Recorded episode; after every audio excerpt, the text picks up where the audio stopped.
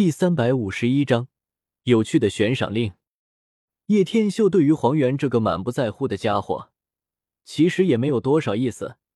他这么一说，只是想让黄猿知道，他们海军里面多的是这种腐败的人物，并非只有海贼才是那个模样。再且说，其实有很多海贼的罪行还没有这些海军的可怕。毕竟海贼其实就是明着跟你来的。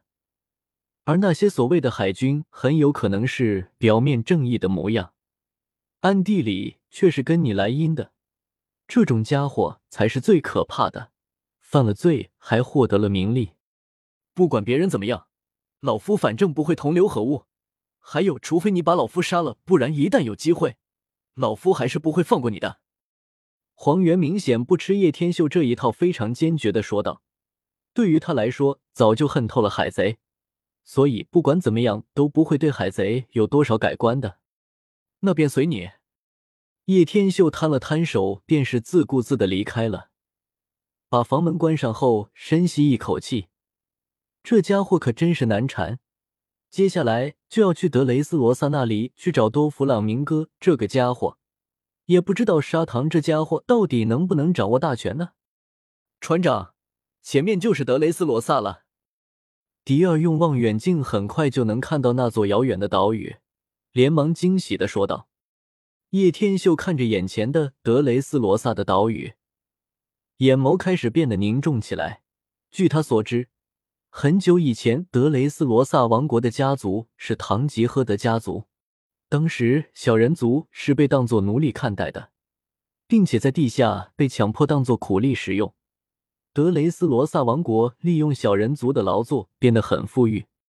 后来，唐吉诃德家族离开了德雷斯罗萨王国，加入世界政府，成为天龙人。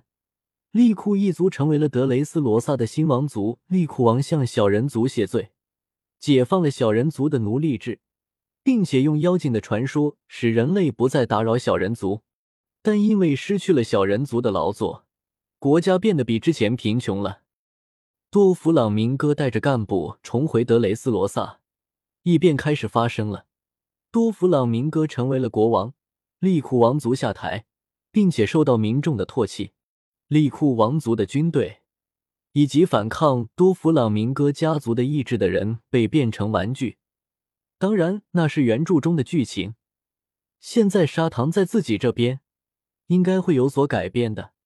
利库一族的人被追杀和通缉，而由于利库王族的下台，周边国家陷入战争的动荡中。借着买卖军火和恶魔果实，唐吉诃德家族大发战争财，使得雷斯罗萨王国变得更加富裕。小人族重新被唐吉诃德家族压榨，小人族公主和五百名小人族被抓去工厂做苦力。所以说，这其中的错综复杂的关系，并非是一时半会就能解决的。首先，土过过去，直接把明哥给抓走了，肯定会激起一部分民众的。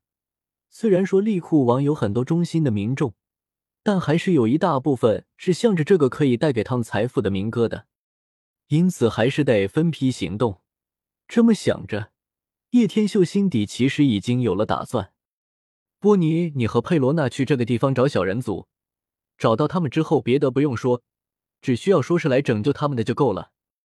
叶天秀拿出早已准备好的地图，指了指标记的地方，缓缓说道：“相对于小人族的性格来说，你说什么，他们基本都会相信的。直接说点催动他们的话最为合适。”啊，小人族！波尼一听，眼睛都睁大了。原来这个世界上还有小人族的吗？这未免也真的是大千世界无奇不有了。但是为什么船长还没去就知道有了小人族吗？我也是第一次听说这种种族呢。佩罗娜也是惊奇万分的说道，心底对于这种稀有的物种也是更加期待了。至于迪尔与霍金斯，你们去联络砂糖，记住要尽量做的隐蔽一点。别打草惊蛇了。叶天秀沉吟了一下，连忙说道：“砂糖还是需要提前联系的，毕竟还需要了解一下现在到底是什么情况。”不过没有了烧烧果实作为奖励，那么决斗场还会有这么多人闻风而来吗？这一点答案是否定的。恐怕这一次的德雷斯罗萨变数会非常大，因为顶上战争的结局也会大幅度改版后面的原著剧情。好的，两人立马异口同声的说了一句：“对了，你们的装扮最后改一下。现在你们也是有头有面的人了，很容易就被其他人就认出来是我的海贼团的人。所以为了让你们更加顺利的进行，最后还是提前把你们的面容改一下。”叶天秀考虑到现在自己的炸天海贼团其实已经名扬四海了，当然会引起许多人的关注。一旦被明哥提前知道了他们的来到，肯定会有所防范的。我们现在有这么出名了吗？迪尔眨了眨眼问道，其实心底还是美滋滋的。嘿嘿，我特意去别的地方撕了一些悬赏图过来呢，你们要不要看看各自的悬赏令上值多少钱？波妮神秘的一笑，快给我们看看！一个个都兴奋不已。身为海贼，对于他们来说，自然是最注重悬赏金额的。那基本是代表一个海贼的知名度，也代表对于海军的危害程度还有作恶的程度综合起来的因素。听好了，可可，第一的自然是我们的船长了。噔噔噔，是八亿三千万贝里。波尼还自带配音的兴奋说着。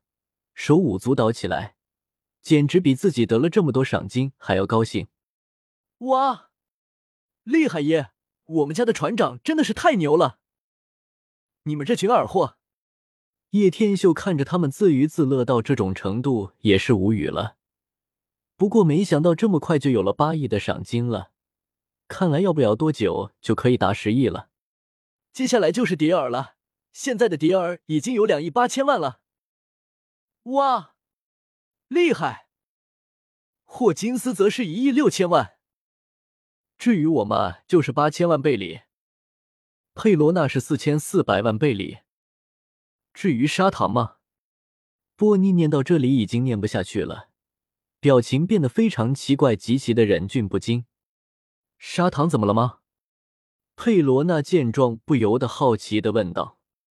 噗，哈哈哈。砂糖是一百倍里。什么？